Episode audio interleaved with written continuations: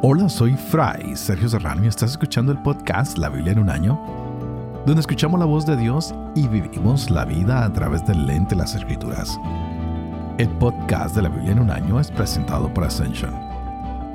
Usando la cronología de la Biblia de Great Adventure, leeremos desde Génesis hasta Apocalipsis, descubriendo cómo se desarrolla la historia de la salvación y cómo encajamos en esa historia hoy. Llegamos al día 160 Ayer observábamos varios relatos que se nos presentaban sin ningún milagro. Parece que Marcos esto de los milagros ha pasado por un momento y veíamos cómo Jesús hablaba con los líderes religiosos y les habla de la viña y empieza el gran conflicto. Si ya estaba habiendo conflicto con ellos, ahora se agudiza un poco más. Después hablan de lo que es los impuestos, el argumento de si se pagan o no se pagan, y muestra la imagen del César. Al César lo que es del César y a Dios lo que es de Dios. ¿Y qué es lo que es de Dios? Tú y yo, porque la imagen de Dios está en ti, está en mí, así que tenemos que entregarnos cada día más a Dios. Y al César se le entrega la moneda porque ahí está su imagen. También ayer veíamos cómo los saduceos tenían un escepticismo acerca de la resurrección y Jesús les pelea frente a esto y les dice, miren, si vamos a resucitar y tenemos que hacerle caso a los mandamientos. Es más, Jesús ahora nos invita a dar una ofrenda, es decir, a entregarlo todo, todo lo que tenemos para vivir y confiar plenamente en el Señor. Están frente al tesoro de la, del templo, mirando quién da más y se han dado cuenta de que esta pequeña mujer dio una ofrenda que para algunos podría ser insignificante. Y Jesús dice que ella dio todo lo que tenía para vivir, mientras otros estaban dando lo que les sobraba.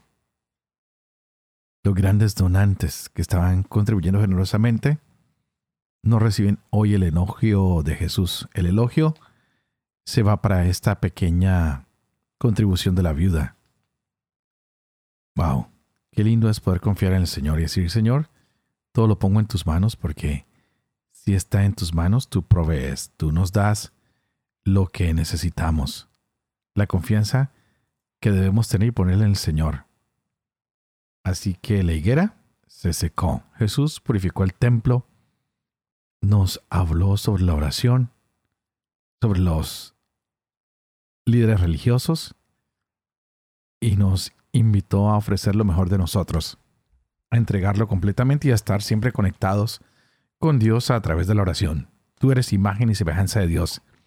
Entrégale a Él lo mejor de ti. Hoy continuamos con el Evangelio de Marcos, capítulo 13 y 14 y Salmo 68. Este es el día 160. Empecemos. Marcos capítulo 13. Al salir del templo, le dice uno de sus discípulos, Maestro, mira qué piedras y qué construcciones. Jesús le dijo, ¿ves estas grandiosas construcciones?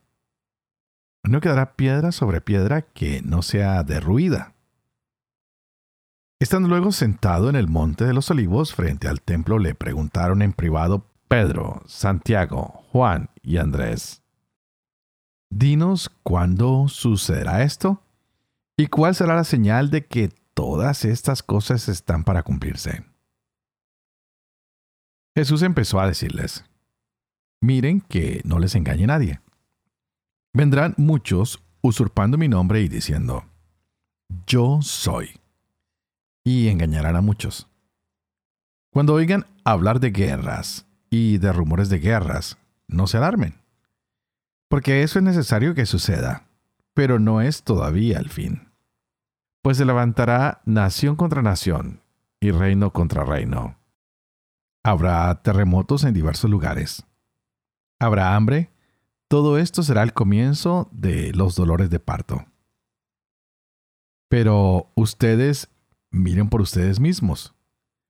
Los entregarán a los tribunales serán azotados en las sinagogas y comparecerán ante gobernadores y reyes por mi causa, para que den testimonio ante ellos.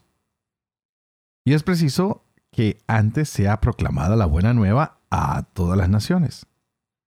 Y cuando les lleven para entregarles, no se preocupen de qué van a hablar, sino hablen lo que se les comunique en aquel momento porque no serán ustedes los que hablen, sino el Espíritu Santo. Y entregará a la muerte hermano a hermano y padre a hijo. Se levantarán hijos contra padres y los matarán. Y serán odiados de todos por causa de mi nombre. Pero el que persevere hasta el fin, ese se salvará. Pero cuando vean la abominación de la desolación erigida donde no debe, el que lea, que entienda. Entonces los que estén en Judea huyan a los montes. El que esté en la azotea, no baje ni entre a recoger algo de su casa. Y el que esté por el campo, no regrese en busca de su manto. Hay de las que estén embarazadas o criando en aquellos días Oren para que no suceda en invierno, porque aquellos días habrá una tribulación cual no la hubo desde el principio de la creación que hizo Dios hasta el presente, ni la volverá a haber. Y si el Señor no abreviara aquellos días, no se salvaría nadie. Pero en atención a los elegidos que Él escogió, ha abreviado los días. Entonces si alguno les dice, miren el Cristo aquí, mírenlo allí, no lo crean. Pues surgirán falsos Cristos y falsos profetas, y realizarán señales y prodigios con el propósito de engañar, si fuera posible, a los elegidos. Ustedes, pues, estén sobre aviso, lo he predicho todo. Mas por esos días, después de aquella tribulación, el sol se oscurecerá, la luna no dará su resplandor, las estrellas irán cayendo del cielo, y las fuerzas que están en los cielos serán sacudidas. Y entonces verán al Hijo del Hombre que viene entre nubes con gran poder y gloria. Entonces enviará a los ángeles y reunirá de los cuatro vientos a sus elegidos, desde el extremo de la tierra hasta el extremo del cielo. De la higuera aprendan esta parábola. Cuando ya sus ramas están tiernas y brotan las hojas, saben que el verano está cerca. Así también ustedes cuando vean que sucede esto, sepan que Él está cerca a las puertas. Yo les aseguro que no pasará esta generación hasta que todo esto suceda. El cielo y la tierra pasarán, pero mis palabras no pasarán. Más de aquel día y hora nadie sabe nada, ni los ángeles en el cielo, ni el Hijo, sino solo el Padre. Estén atentos y vigilen, porque ignoran cuándo será el momento. Al igual que un hombre que se ausenta deja su casa, da atribuciones a sus siervos, a cada uno su trabajo y ordena al portero que vele. Velen, por tanto, ya que no saben cuándo viene el dueño de la casa, si al atardecer o a medianoche, o al cantar del gallo, o de madrugada. No sea que llegue de improviso y les encuentre dormidos. Lo que a ustedes digo, a todos lo digo. Velen. Faltaban dos días para la Pascua y los ácimos. Los sumos sacerdotes y los escribas buscaban cómo prenderle con engaño y matarle. Pues decían, durante la fiesta no, no sea que haya alboroto del pueblo.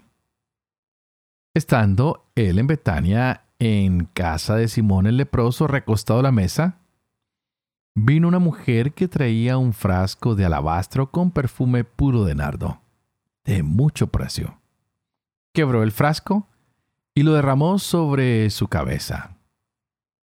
había algunos que se decían entre sí indignados. ¿Para qué este despifarro de perfume? Se podía haber vendido este perfume por más de 300 denarios y habérselo dado a los pobres. Y refunfuñaban contra ella. Mas Jesús dijo, Déjenla. ¿Por qué la molestan? Ha hecho una obra buena en mí. Porque pobres tendrán siempre con ustedes y podrán hacerles bien cuando quieran. Pero a mí no me tendrán siempre. Ha hecho lo que ha podido. Se ha anticipado a embalsamar mi cuerpo para la sepultura. Yo les aseguro, donde quiera que se proclame la buena nueva en el mundo entero, se hablará también de lo que ésta ha hecho para memoria suya. Entonces Judas Iscariote, uno de los doce, se fue a ver a los sumos sacerdotes para entregárselo. Al oír ellos, se alegraron y prometieron darle dinero, y él andaba buscando cómo entregarlo en momento oportuno. El primer día de los ácimos, cuando se sacrificaba el cordero de Pascua, le dicen sus discípulos, ¿Dónde quieres que vayamos a hacer los preparativos para que comas el cordero de Pascua? Entonces envía a dos de sus discípulos y les dice, Vayan a la ciudad. Les saldrá al encuentro un hombre llevando un cántaro de agua. Síganlo. Y allí donde entre, digan al dueño de la casa. El maestro dice, ¿Dónde está mi sala donde pueda comer la Pascua con mis discípulos? Él les enseñará en el piso superior una sala grande ya dispuesta y preparada. Hagan allí los preparativos para nosotros. Los discípulos salieron, llegaron a la ciudad, lo encontraron tal como les había dicho y prepararon la Pascua. Y al atardecer, llega él con los doce. Y mientras comían recostados, Jesús dijo, yo les aseguro que uno de ustedes me entregará, el que come conmigo. Ellos empezaron a entristecerse y a decirle uno tras otro, ¿acaso soy yo? Él les dijo, uno de los doce que moja conmigo en el mismo plato, porque el Hijo del Hombre se va como está escrito de él. Pero ay de aquel por quien el Hijo del Hombre es entregado más le valdría a ese hombre no haber nacido. Y mientras estaban comiendo, tomó pan, lo bendijo, lo partió y se lo dio y dijo, Tomen, este es mi cuerpo. Tomó luego una copa y, dadas las gracias, se la dio y bebieron todos de ella. Y les dijo, Esta es mi sangre de la alianza, que es derramada por muchos. Yo les aseguro que ya no beberé del producto de la vid hasta el día en que lo beba nuevo en el reino de Dios. Y cantados los himnos salieron hacia el monte de los olivos. Jesús les dice, Todos van a escandalizarse ya que está escrito, Heriré al pastor y se dispersarán las ovejas. Pero después de mi resurrección, iré delante de ustedes a Galilea. Pedro le dijo, aunque todos se escandalicen, yo no. Jesús le dice, yo te aseguro, hoy, esta misma noche, antes que el gallo cante dos veces, tú me habrás negado tres. Pero él insistía, aunque tenga que morir contigo, yo no te negaré. Lo mismo decían también todos. Van a una propiedad cuyo nombre es Getsemaní y dice a sus discípulos, siéntense aquí mientras yo hago oración. Toma consigo a Pedro, Santiago y Juan y comenzó a sentir pavor y angustia. Y les dice, mi alma está triste hasta el punto de morir quédense aquí y velen. Y adelantándose un poco, caía en tierra y suplicaba que, a ser posible, pasara de él aquella hora.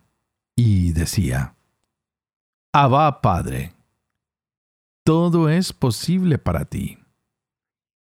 Aparta de mí esta copa, pero no sea lo que yo quiero, sino lo que quieres tú. Viene entonces y los encuentra dormidos y dice a Pedro, Simón, ¿duermes? ¿Ni una hora has podido velar? Velen y oren para que no caigan en tentación.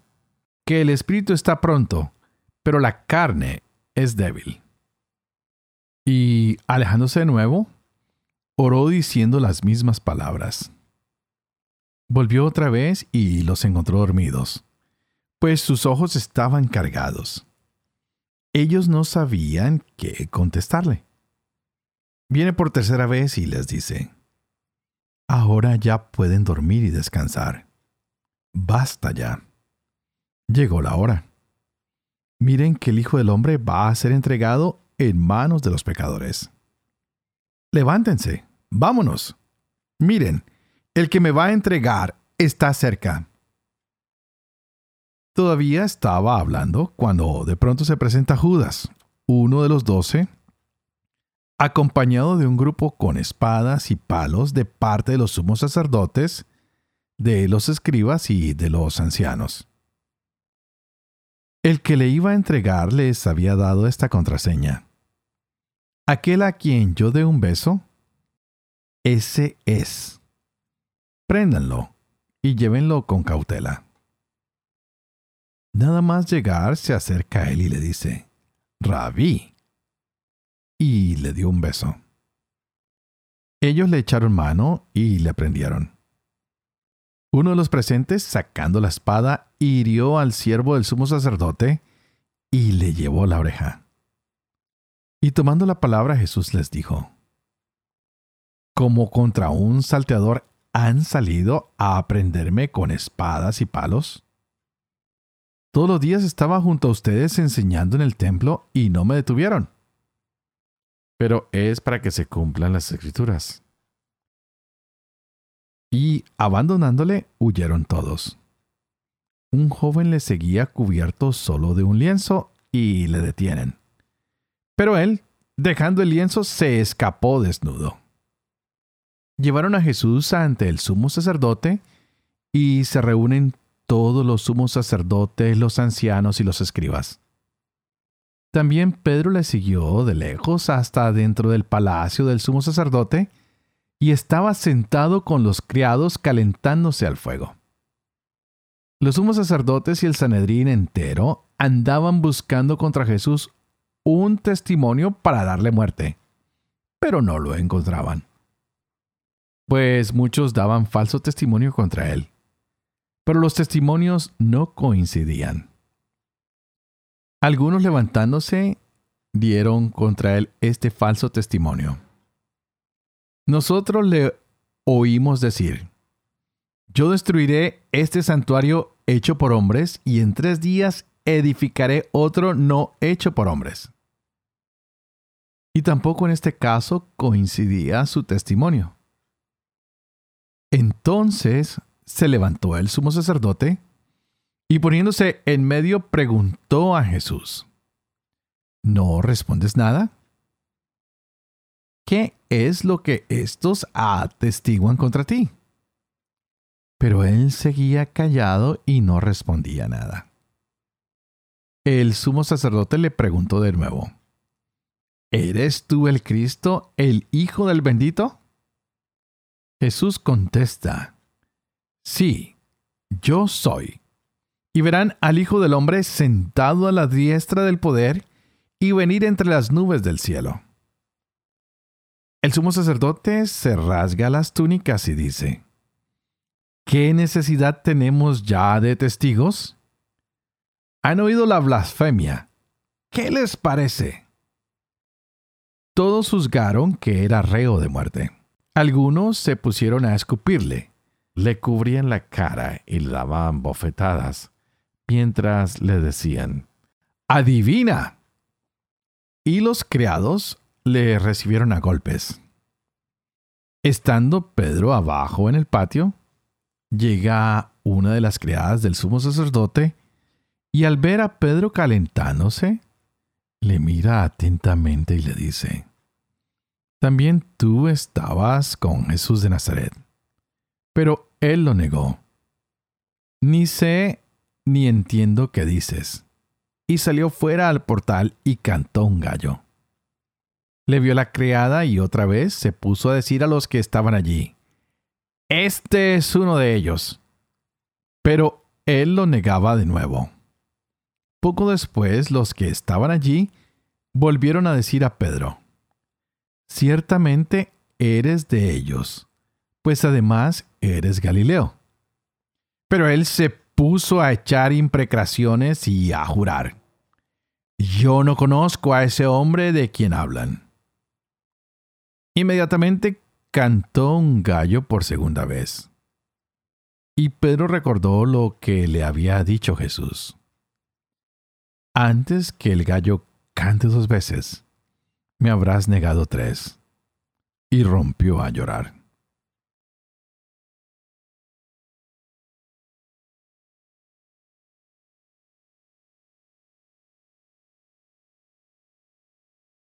Salmo 68 Del maestro de coro de David Salmo Cántico Dios se levanta, se dispersan sus enemigos, huyen de su presencia los que lo odian. Como se disipa el humo, los disipas. Como se derrite la cera ante el fuego, los malvados perecen ante Dios. Pero los justos se alegran alborozados ante Dios y saltan de alegría. Canten a Dios, tañan en su honor. Abran paso al que cabalga en las nubes. Su nombre es Yahvé. Exulten ante él. Padre de huérfanos, tutor de viudas, es Dios en su santa morada. Dios da un hogar a los desvalidos abre los cautivos la puerta de la dicha, mas los rebeldes moran en suero estéril. Oh Dios, cuando salías al frente de tu pueblo, cuando cruzabas el desierto, la tierra retembló, y hasta los cielos se licuaron ante Dios. Ante el rostro de Dios, el Dios de Israel. Derramaste, oh Dios, una lluvia generosa Reanimaste a tu heredad extenuada. Tu rebaño encontró una morada. Qué bondadoso, oh Dios, al mísero preparabas. El Señor ha dado una orden. Es su mensajero, un ejército inmenso. Reyes y ejércitos huyen a la desbandada, y dentro de las casas se reparte el botín mientras ustedes descansan entre los apriscos. Alas de paloma bañadas en plata, con plumas que destellan oro verde. Cuando Chadai dispersaba a los reyes, caía nieve por el monte umbrío. Monte divino, el monte de Bazán. Monte escarpado, el monte de Bazán. ¿Por qué miran celosos montes escarpados al monte que Dios escogió por mansión? En él morará Yahvé para siempre. Los carros de Dios son miles de millares. El Señor ha venido del Sinaí al santuario. Subiste a la altura, conduciendo cautivos. Recibiste tributo en hombres y en rebeldes para quedarte en tu mansión, Yahvé Dios. Bendito sea el Señor día tras día. Él se encarga de nuestra salvación. Nuestro Dios es un Dios salvador. El Señor Yahvé libera de la muerte, pero Dios aplasta la cabeza de sus enemigos, el cogote peludo de quien anda entre crímenes. Dijo el Señor, de Bazán los traeré, los traeré de los abismos del mar, para que laves tus pies en su sangre y participe en el enemigo la lengua de tus perros. Ya aparece tu procesión, oh Dios. La procesión de mi Dios y mi Rey al santuario. Delante los cantores, los músicos detrás, las doncellas en medio tocando el tamboril. Van bendiciendo a Dios en grupos. Es Yahvé desde el origen de Israel. Abre la marcha Benjamín, el pequeño, los príncipes de Judá con sus escuadras, los príncipes de Zabulón, los príncipes de Neftalí. Da órdenes Dios con tu poder el poder que por nosotros desplegaste desde tu templo en lo alto de Jerusalén, donde los reyes vienen con presentes. Llama al orden a la bestia del cañaveral, a la manada de toros y novillos de los pueblos, que se sometan con lingotes de plata. Dispersa los pueblos belicosos. Acudan los magnates desde Egipto. Tienda hacia Dios sus manos Etiopía. Canten a Dios, reinos de la tierra. Tañan todos para el Señor. Que cabalga por los cielos, los cielos antiguos, que atruena con su voz, su voz potente. Reconozcan el poder de Dios, su majestad sobre Israel, su poder en las nubes. Dios sobrecoge desde su santuario. Él, el Dios de Israel, da fuerza y poder a su pueblo Bendito sea Dios. Padre de amor y misericordia, ¿tú qué haces elocuente la lengua de los niños? Educa también la mía. E infunde en mis labios la gracia de tu bendición. Padre, Hijo y Espíritu Santo.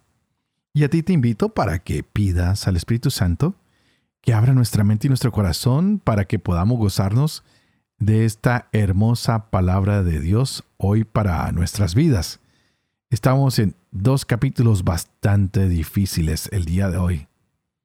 Tenemos un sermón donde Jesús habla proféticamente, donde anuncia la destrucción del templo, pero también nos anuncia su segunda venida. Él explica con algunas características, cómo van a ser esos momentos, esos tiempos, cuando Él vuelva. Nos previene que habrán falsos cristos, personas que se querrán manifestar y tomar el lugar que le corresponde a Él. También nos habla que habrán eventos naturales, terremotos, que habrán hambres, que habrán guerras, que habrá persecución pero hay algo que no puede perderse y es la predicación de que Dios reina. El Evangelio tiene que seguir imponiendo el reino de Dios sobre la tierra, e incluso en medio de las calamidades. Lo que Jesús quería satisfacer no era el morbo, la intriga, la expectativa de todos era tratar de decirles a ellos, hay que estar ocupados. ¿En qué? En la predicación del Evangelio, siendo activos en este servicio mientras esperamos la segunda venida. Así que tenemos que preguntarnos en qué actividad estamos. ¿Estamos proclamando que Jesús es Rey? ¿Que Jesús está con nosotros? ¿Que Jesús nos acompaña? ¿Que Él hará cualquier cosa para ayudarnos? o simplemente nos vamos a sentar aterrorizados por el miedo a esperar qué pasa con los brazos cruzados.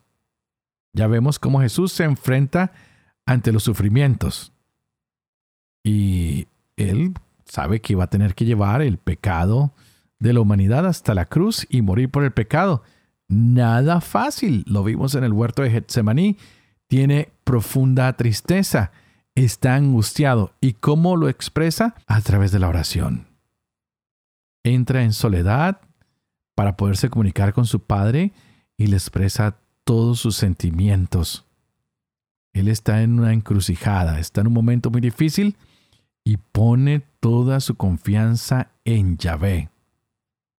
Ya sabemos que para él era claro la traición de uno de sus famosos amigos. Pero no solo la traición, sino la negación. Y aún más, todos los que le han prometido fidelidad y compañía, que son sus propios discípulos, lo van a abandonar. Tendremos que meditar en esto, lo difícil que es cuando los que nos han prometido fidelidad y estar con nosotros en cada uno de los momentos de la vida son los primeros en correr. Nada fácil. La traición duele. El abandono duele más. La copa de la Pascua se estaba bebiendo, se estaba partiendo el pan. Y en eso había dolor. Y a la vez habían promesas de fidelidad que no se pudieron cumplir por la debilidad de estas personas. Hoy en día tenemos que pensar qué tan fuertes somos o qué debilidades tenemos. Ojalá que podamos mirar estos espejos que nos ayudan a conocernos a nosotros mismos, quienes a veces prometemos fidelidad al Señor, pero cuando el mundo nos propone otras doctrinas, ideas que van en contra de la moral del cristianismo, de Jesús, de la vida, nos quedamos callados o simplemente huimos. Hoy Simón Pedro, quien decía amar a Jesús, y había prometido serle fiel, no se conocía a sí mismo, no sabía que podía fallar. Pero de allí él sacó fuerzas y creció. Ojalá que tú y yo podamos sacar fuerzas de todos nuestros momentos en que hemos sido débiles y no hemos hecho que nuestra palabra resuene fuerte para dar testimonio de que somos de Cristo, de que le pertenecemos a Él. Si has tenido noches de miedo, de traición, de deslealtad, no te preocupes, el Señor también las tuvo. Y Él te entiende y Él me entiende. Así que una vez más, pongamos todo en manos de Él. Y de esta manera también me pongo yo en las manos del Señor, pidiendo que cada uno de ustedes, por favor, oren por mí, para que yo pueda ser fiel a este ministerio que se me ha confiado, para que pueda vivir con fe lo que leo, lo que comparto con ustedes, para que pueda enseñar lo que es la verdad y para que pueda cumplir lo que he enseñado. Y que la bendición del Padre, del Hijo y del Espíritu Santo descienda sobre cada uno de ustedes y los acompañen siempre. Que Dios los bendiga.